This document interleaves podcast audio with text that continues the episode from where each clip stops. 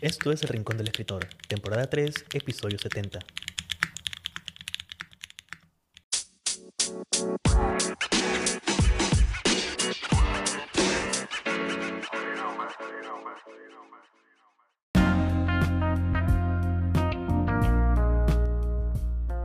Bienvenidos a un nuevo episodio del Rincón del Escritor. Espero que se encuentren bien junto a sus personas favoritas y que estén escribiendo sea un cuento o una novela sea la primera o la tercera, espero que estén haciendo lo que les gusta. Hoy hablaremos acerca de intentar escribir en medio del caos que a veces puede ser la vida. Por supuesto, hay personas que ven el lado positivo de las cosas, eso está bien. De hecho, si tienen consejos para poder vivir así, bienvenidos sean. De momento vamos a hablar acerca de intentar escribir en un mundo en constante ruido. Así que vayan por un poco de café y comencemos. Yo soy Jairo Morales y esto es El Rincón del Escritor.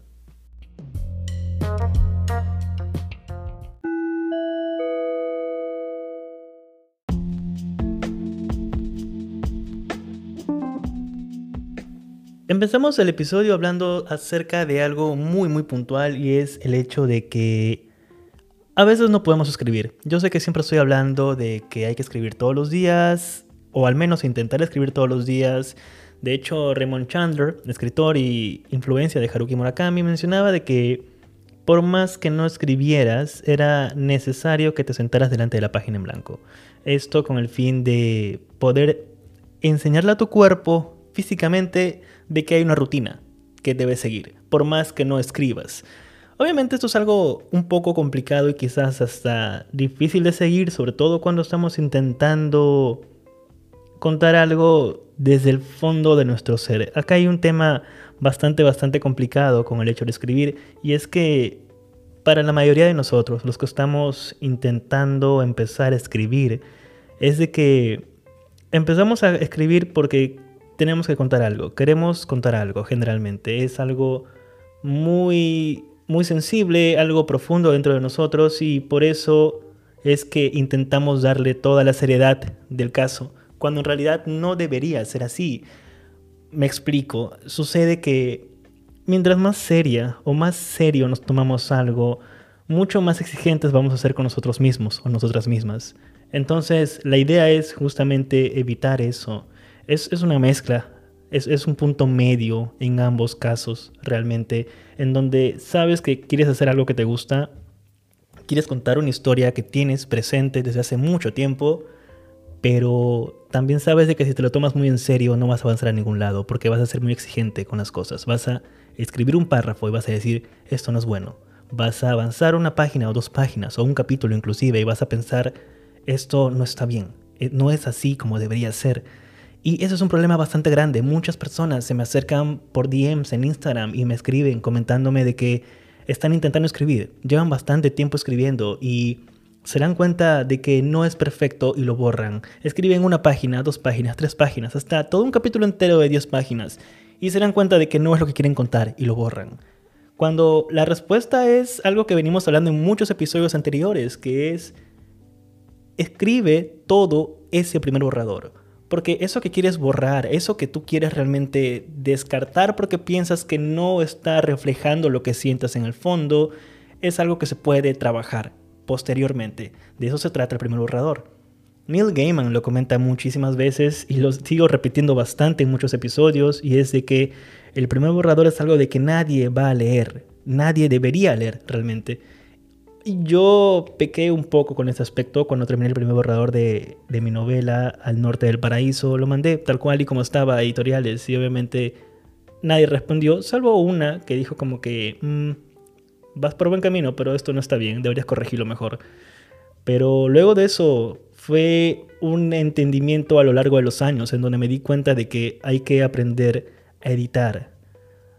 En la generación Beat había esta frase que era Kill Your Darlings, Mata a tus amores, en donde se trata de escribimos aquello que tanto queremos, aquello que tenemos en el fondo de nuestro corazón, esa historia que sabemos que empezamos a escribir porque tenemos algo que contar.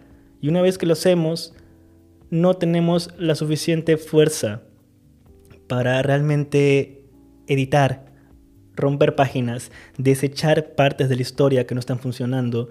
Hay un tema en donde tenemos que pasar a ese otro 50% de las cosas, en donde se trata de realmente ser lo suficientemente valientes para aceptar de que escribir no se trata solamente de contar lo que queremos, se trata de, también de editar y de corregir las cosas que estamos haciendo. Es honestamente un trabajo bastante, bastante grande. Y todo esto viene con el hecho de que no podemos escribir en algunas ocasiones porque nos enfrentamos a este problema. Y yo estoy en eso actualmente.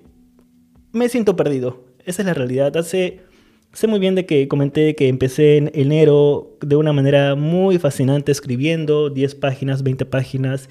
Pero ahora que estamos, básicamente ya para finalizar el mes, me siento bastante perdido porque siento que lo que escribí no funciona. Siento que hacia donde me estoy dirigiendo como historia no está llegando a un buen lugar.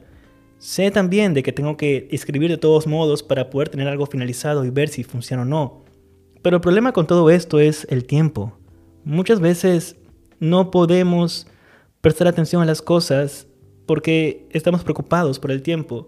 Y, no solamente eso, al inicio del podcast comentaba de que también hablaríamos acerca de escribir en medio del ruido que hay.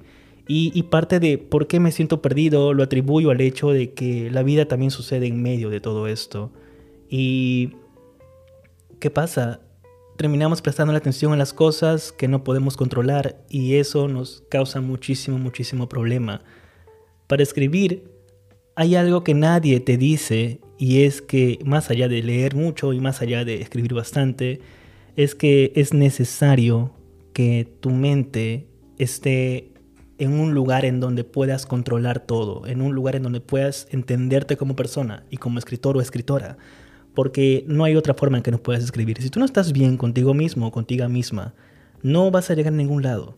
Y es muy, muy importante. Ahora, volviendo al tema de las cosas que no podemos controlar en absoluto, pues hay algo muy puntual y es que entiendo que muchos de nosotros estudiamos o trabajamos o de pronto tenemos una familia, tenemos hijos que cuidar, tenemos una madre que atender, tenemos abuelos que visitar muchas veces y tenemos trabajos y todo ese tipo de cosas. En medio de todo eso es donde tenemos que intentar escribir. Ya lo comenté anteriormente en otros episodios del podcast, pero la verdad es que está bien, vamos a tener que hacer todo eso, pero el problema empieza cuando no podemos escribir, no es debido a estas personas que tenemos alrededor, ellos no son la excusa en absoluto. El problema es que estás enfocándote en otros problemas que tienes. Y al menos cuando nos sentamos a escribir, nos sentamos delante de la página en blanco, delante de lo que tenemos que editar o retirar, porque estamos trabajando en eso, pues tenemos que olvidarnos por un momento del mundo y ser solamente nosotros y la página en blanco.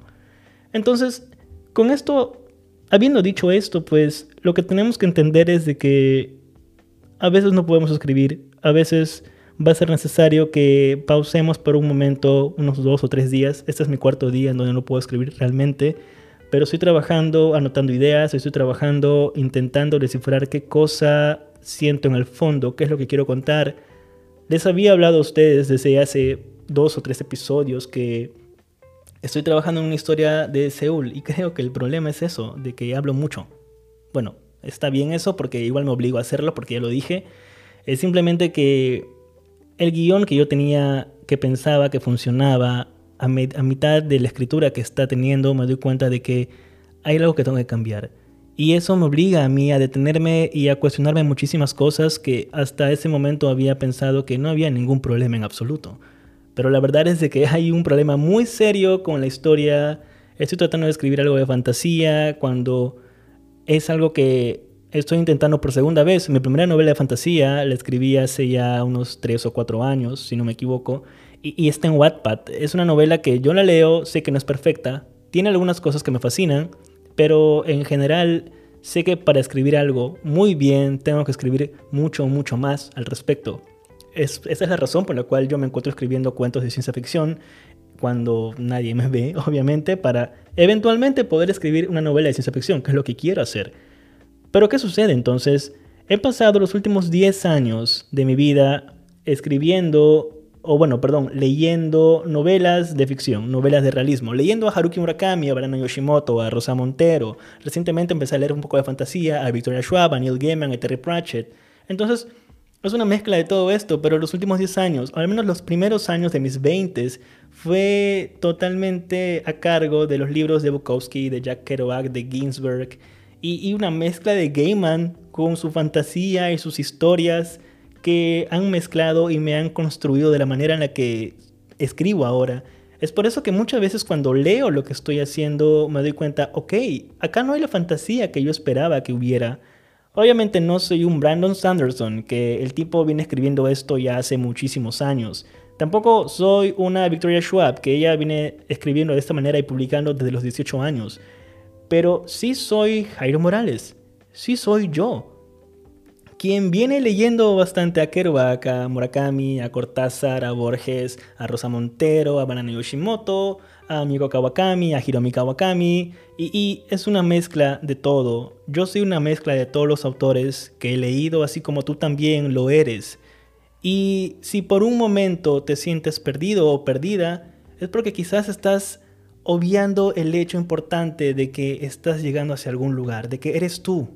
Entonces, abrázate, abraza esa versión de ti mismo, de ti misma que estás ignorando y escribe eso. En el episodio anterior les hablaba justamente al respecto del libro de Fitzgerald que estoy leyendo, en donde justamente mencionaba eso Gertrude Stein, de que los autores, autoras, tienden a ignorar esa parte de ellos mismos, o de nosotros mismos debería decir, con el fin de intentar escribir lo que el mercado quiere, con el fin de seguir las tendencias, lo que las personas buscan, cuando lo que estamos haciendo al ignorar esa parte de nosotros y nosotras es que estamos dejando a un lado ese tesoro lleno de historias, estamos dejando de lado ese pozo lleno de agua con todas las historias que podríamos contar.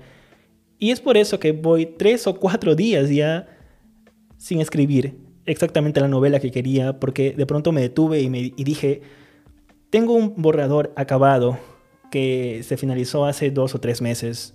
Es una novela que empecé a escribir con el anhelo de contar algo y cuando lo acabé estuve muy mal por unos días, lloré inclusive cuando terminé el primer borrador porque era algo que quería contar. Entonces ahora que ha pasado el tiempo y ahora que me encuentro con una barrera con esta historia de fantasía, entre comillas, que estoy intentando escribir, creo yo que es mejor volver a este otro borrador se trata de editar la historia que tenemos. Es una mezcla, es un punto medio, es poder encontrar ese punto medio que funcione para nosotros y nosotras. Así que creo yo de que es momento de detenernos por un momento, si estás bloqueado o bloqueada, y encontrar el punto medio de tu vida, de tu escritura, de lo que quieres contar y qué cosa puedes contar en este momento. Y además, recordando a Fitzgerald y el consejo que daba, escribe sobre lo que conoces. Así que de eso se trata.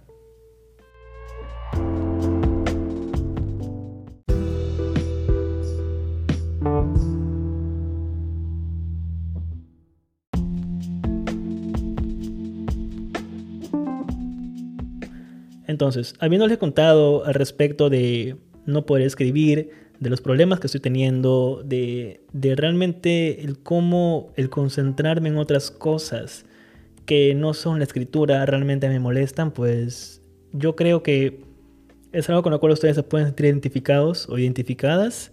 ¿Y por qué les cuento esto? Es porque quiero que vean que los posibles problemas que ustedes están pasando y que muchas veces me cuentan por Instagram de que hay cosas que les están pasando, no saben cómo escribir, que no encuentran tiempo, pues es para decirles, no están solos, no están solas. De hecho, muchos escritores famosos, Victoria Schwab, Neil Gaiman, pasan por esto.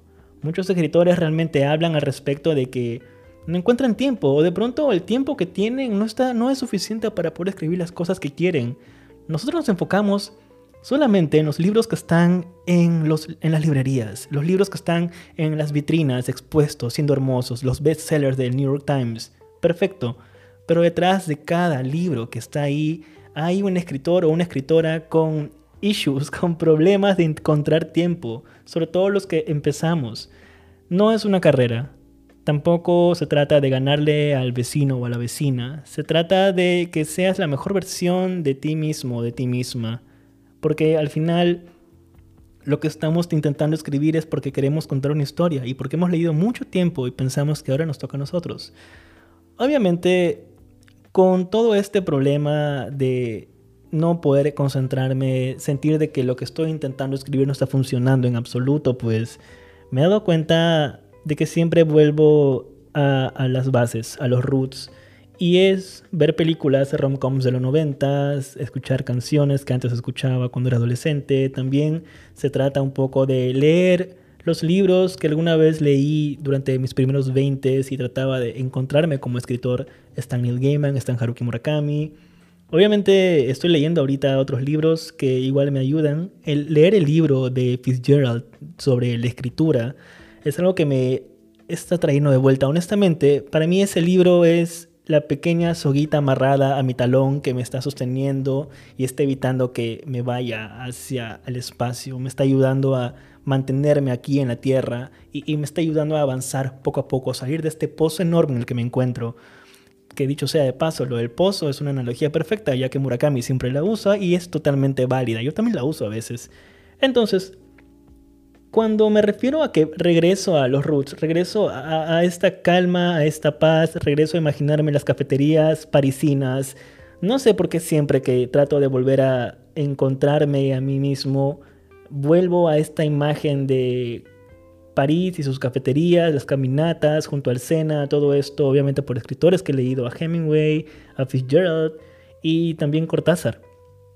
Entonces, Cortázar para mí es uno de esos escritores que siempre ha estado a mi lado espiritualmente, clara, claramente, pero ha estado ahí cuando tenía problemas, sean personales, sean en cuanto a escritura, en lo que sea. Cortázar y sus cuentos y sus libros siempre, siempre ha estado ahí para mí.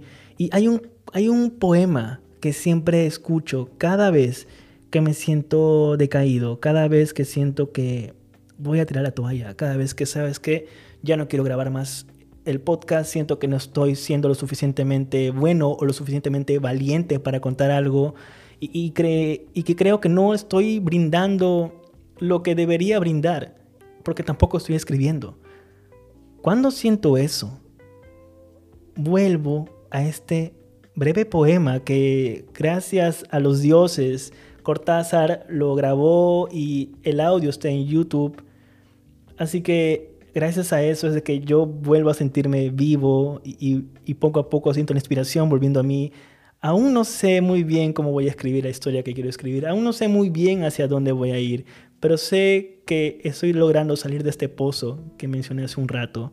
Entonces, quiero mencionarles justamente este poema de Cortázar lo leería yo, pero ¿por qué hacerlo cuando tenemos literalmente la voz de Cortázar leyendo un poema que a mí me encanta y se llama Me caigo y me levanto? Es un poema de tres minutos, lo voy a poner a continuación y quiero que presten atención. Y dice así. Nadie puede dudar de que las cosas recaen. Un señor se enferma y de golpe un miércoles recae. Un lápiz en la mesa recae seguido. Las mujeres, cómo recaen. Teóricamente a nada o a nadie se le ocurriría recaer, pero lo mismo está sujeto, sobre todo porque recae sin conciencia, recae como si nunca antes. Un jazmín, para dar un ejemplo perfumado, a esa blancura, ¿de dónde le viene su penosa amistad con el amarillo? El mero permanecer ya es recaída, el jazmín entonces. Y no hablemos de las palabras, esas recayentes deplorables, ni de los buñuelos fríos que son la recaída clavada. Contra lo que pasa, se impone pacientemente la rehabilitación. En lo más recaído hay siempre algo que pugna por rehabilitarse, en el hongo pisoteado, en el reloj sin cuerda, en los poemas de Pérez, en Pérez. Todo recayente tiene ya en sí un rehabilitante, pero el problema, para nosotros los que pensamos nuestra vida, es confuso y casi infinito. Un caracol segrega y una nube aspira, Seguramente recaerán, pero una compensación ajena a ellos los rehabilita, los hace treparse poco a poco a lo mejor de sí mismos antes de la recaída inevitable. Pero nosotros, tía, ¿cómo haremos?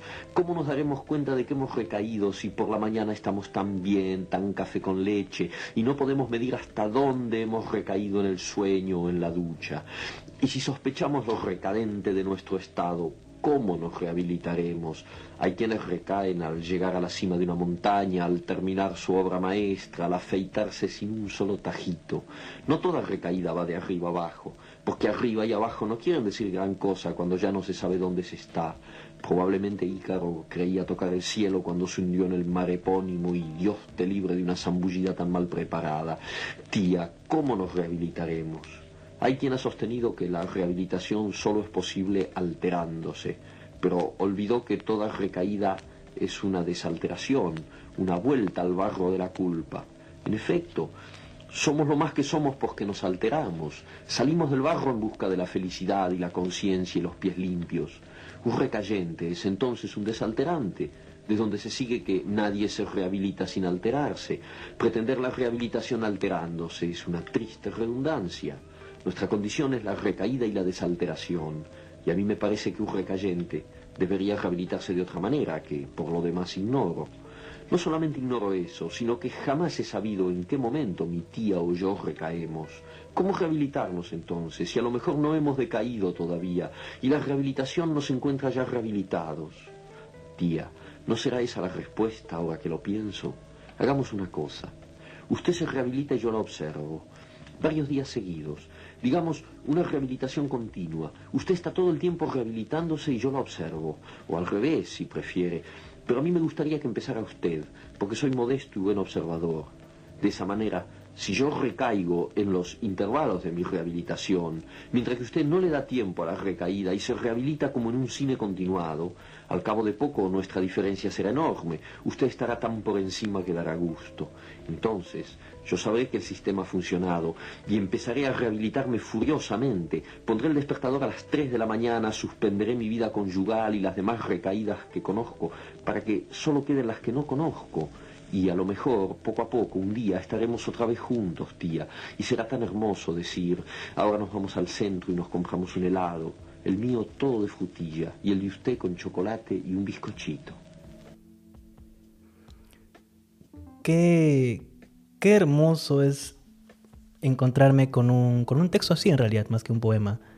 Y sobre todo narrado por el mismo Cortázar. Es, es algo fascinante. Alguna vez me gustaría realmente escribir una historia en donde es Cortázar quien viene y me salva. Es algo que me ha pasado muchas veces, incontables veces, en donde es él y, su rayuela o sus cuentos, sus famas, sus cronopios. y realmente me fascina. Me recuerdan el amor y el romanticismo que he tenido por la literatura y por el hecho de escribir.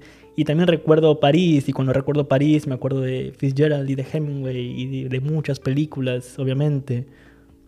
Y hablando de Fitzgerald, pues el libro que estoy leyendo actualmente habla de los mismos problemas que yo me encuentro teniendo en esos momentos. Sé que estoy hablando acá en el episodio de esto y creo que no estoy siendo muy incisivo en el problema que siento, pero es que realmente es algo que llega al punto de dolor, físico, sentir que no puedo escribir algo, sentir que no sale algo, de que lo que escribo no funciona, pero también sé que en el fondo voy a poder levantarme, como dice e-, el texto de Cortázar. Así que si de ahora en adelante tú también pasas por lo mismo, espero que este texto de Julio te ayude y que sepas de que cada vez que te caigas hay que levantarse. Todo va a estar bien. Y si por último te caes, hagamos lo que también dijo Julio en algún momento, me echo a tu lado, no importa, todo estará bien, todos estamos en lo mismo y las palabras vendrán, porque una vez que eres escritor o escritora, vas a ser escritor y escritora toda tu vida, sin importar que hayan momentos en donde no sepamos qué escribir.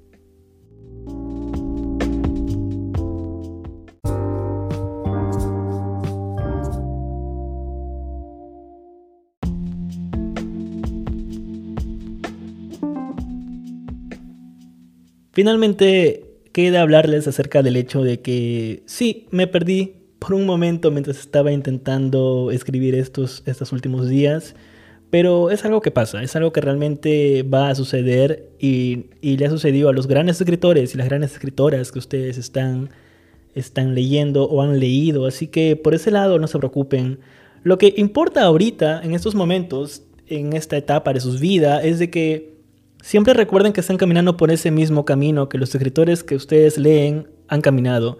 Y esa sensación de conocer eso hace de que de pronto se sientan inmortales. Es algo que realmente me fascina y, muchas veces olvido.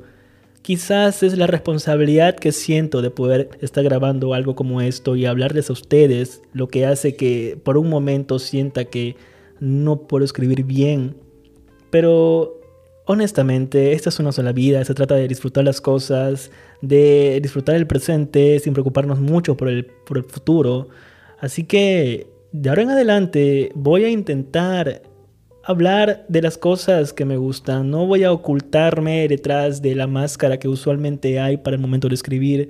Sé que me gustaría escribir fantasía y ciencia ficción, pero intento, lo estoy intentando, eso está bien, pero también sé de que muchas veces cuando escribo la historia sale sin querer y, de pronto me doy cuenta que estoy hablando sobre historias de alguien en la infancia, de playas y las olas del mar, la lluvia cayendo, la gente enamorándose bajo la lluvia y cosas así puntuales, de cafeterías también y de viajes. Hay cosas que nos, nos hacen como escritores o escritoras y son esas cosas a las cuales deberíamos realmente acercarnos y abrazar. Una de las cosas que hay que considerar también es de que muchas veces dejamos de escribir porque pensamos de que suena como otro escritor u otra escritora y no está mal. Cuando estamos intentando formarnos como escritores y escritoras, cuando estamos intentando encontrar un estilo que corresponde a lo que queremos contar, es muy normal intentar copiar a otros escritores, no la historia, pero sí el estilo, porque así aprendemos bastante. En el proceso de todo eso vamos a encontrarnos como escritores y como escritoras, así que es muy importante que puedas recordar esto. La cosa se trata de escribir, aquí se trata de realmente encontrar un camino en medio de todo lo que estamos haciendo. Pero nuevamente, Fitzgerald y, y, sus consejos para escribir que estoy leyendo y que les voy a seguir hablando de esos consejos conforme vienen los episodios, es algo que estoy muy seguro les va a ayudar bastante como me está ayudando a mí. Como les decía, es lo que me mantiene de vuelta a la tierra para poder contar algo. Y, y realmente es fascinante, e, es, me sorprende y, y, me, y me anima de la misma manera saber de que son historias que vienen y que fascinan y que sorprenden y que también inspiran. Entonces es eso. Y, no solamente Fitzgerald, también está Cortázar hablando de eso. Él tiene este cuento maravilloso que se llama El Perseguidor, que es uno de mis favoritos. Y luego está Autopista al Sur, si no me equivoco, ese es el título. En fin, lean los cuentos de Cortázar, lean cuentos cuando se sienten bloqueados o vean películas si es que desean un apoyo visual de las cosas y de las emociones.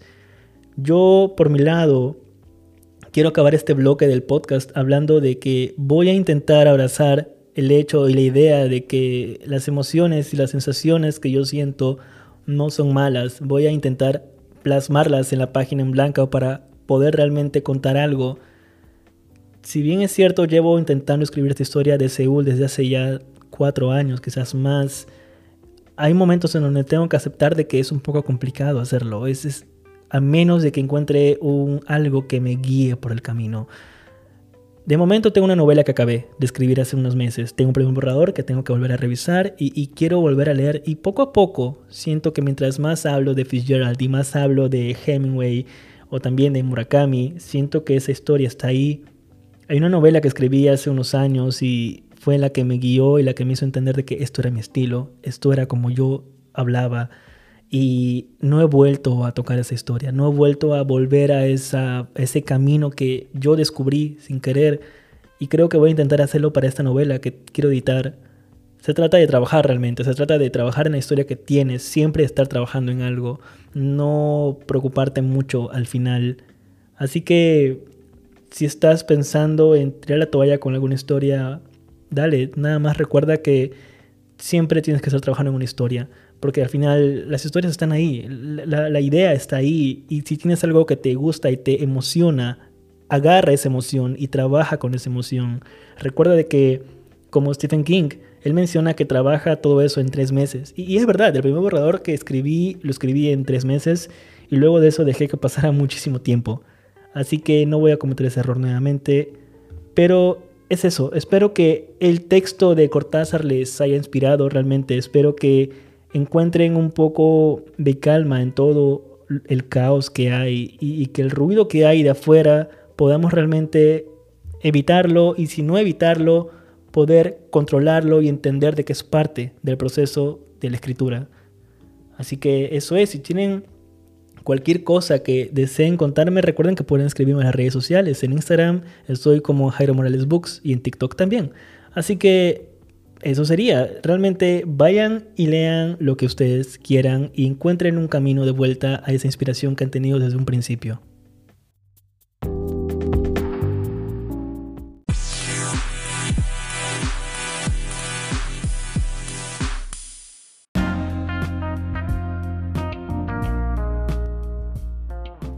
Y eso sería todo en este episodio del podcast. Espero que les haya gustado y que hayan encontrado la inspiración que necesitaban para escribir esa historia y también que hayan encontrado las ganas de entender, de seguir por este camino que ustedes quieren. Espero que realmente se encuentren bien y, e inspirados o inspiradas para seguir avanzando con toda esta historia que realmente importa. Y básicamente es eso. Retomando las recomendaciones del último episodio, aquí les traigo un libro, una película y un disco de jazz para leer, ver y escuchar respectivamente. El libro que recomiendo es el libro que estoy leyendo y que posiblemente acabe en las siguientes horas. Se llama Gótico de la autora Silvia Moreno García. Luego, como película, recomiendo Tienes un email, la de Tom Hanks, y con Meg Ryan, ya recordé el nombre de la actriz. Y como disco de jazz, recomiendo Scenery o Escenario de Ryo Fukui. Es el disco de jazz posiblemente más vendido en Japón. Ryo Fukui es uno de los pianistas que yo adoro realmente. La biografía de Fukui es totalmente fascinante. Él empezó a aprender a tocar el piano a los 22 años y cinco años después grabó esta obra maestra que se llama Scenery. Es un disco que está en YouTube, lo pueden encontrar, también está en Spotify y Apple, y Apple perdón, en Spotify y en Apple Music. Así que vayan y escúchenlo, les va a encantar y cuéntenme qué les parece. Si leen el libro o miran la película o escuchan este disco, pues díganme, cuéntenme en Instagram si les ha gustado y, y qué otras cosas escuchan o ven. Finalmente, no olviden que una historia se escribe una palabra a la vez y que ser escritor o escritora depende de ti. Así que agarra tu laptop o tu libreta, ve a tu rincón favorito y escribe. Yo soy Jairo Morales y esto ha sido El Rincón del Escritor. Nos vemos en el siguiente episodio. Hasta la próxima.